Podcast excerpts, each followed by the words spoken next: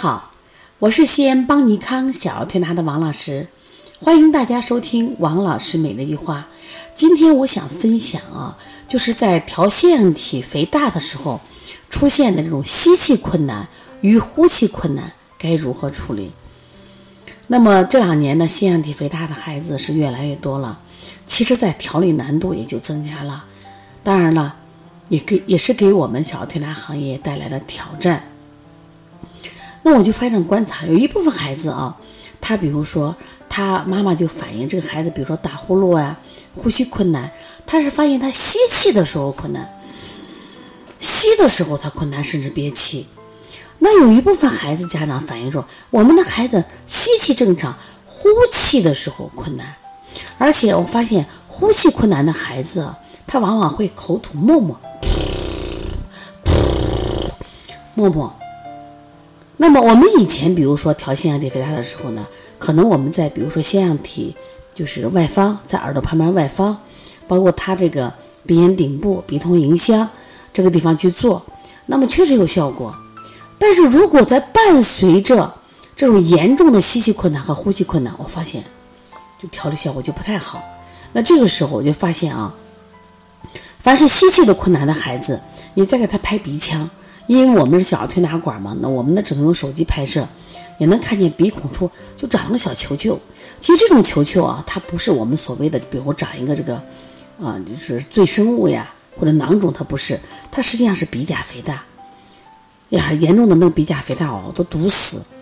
所以它立着的时候有一点点缝，如果它躺下的时候，整个就堵死，所以它吸气特别困难。说他不得不张嘴，而且这种吸气困难，你听听你会很难受，你自己可以试一下，就是你会就是胸肌失力啊，这样的话也会造成我们的胸部疼痛，其实造成心肌损害。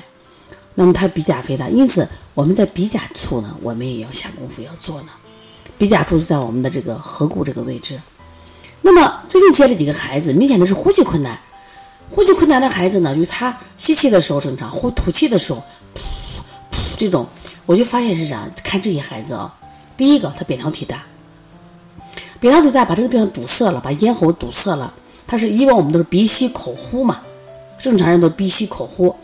再一个还有个啥？我还发现一共同点，凡是这种呼吸困难的孩子啊，他颈部的肌肉都比较松。你说老年人他是松弛了，小孩呢是皮松肉软，所以他立着的时候。家长就反映，白天站着的时候好着嘞，或者说他睡觉的时候他仰一下、抬一下头，他好着嘞。他立着的时候他是有缝隙的，躺下来的时候，人们的肉塌了都都是他松啊，就是葫芦一堆，这个时候整个就堵死了。堵死以后，他就会出现什么呼吸困难，他呼的时候他就会什么呀，吐吐泡泡，而且他嘴巴是干的，啊，孩子特别的痛苦，真的特别痛苦。所以说，调腺样体肥大的孩子越多啊。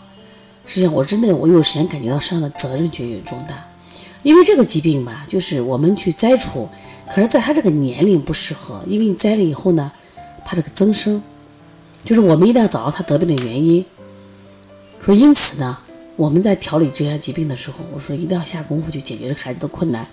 一方面就是我们除了饮食规避、加强运动以外，那最近呢，我都加强推脾经、推胆经、推内部的脾经。外部的胆经为什么呢？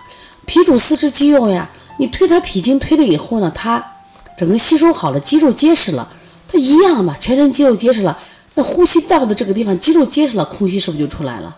推胆经为什么推胆经？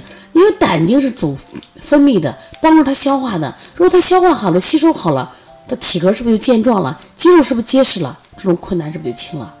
所以除了我们日常的这种分型辩证以外呢？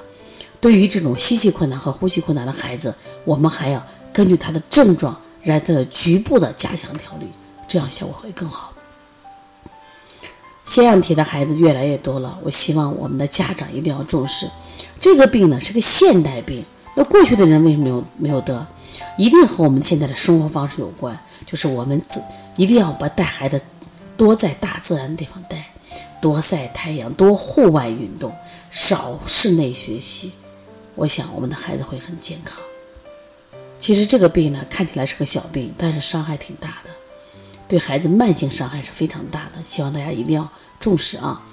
那么如果大家有困难，可以直接打我的电话幺三五七幺九幺六四八九，我也会把我日常临床中的分享或者感受经验告知你，希望你能帮助到更多的孩子。那另外呢，想购买邦尼康有关鼻炎腺样体书籍以及我们的辩证班、基础班，包括我们四月份在四月初期有一个这个鼻炎腺样体的专项技能班以及视力调理班，都可以加这个微信幺七七九幺四零三三零七。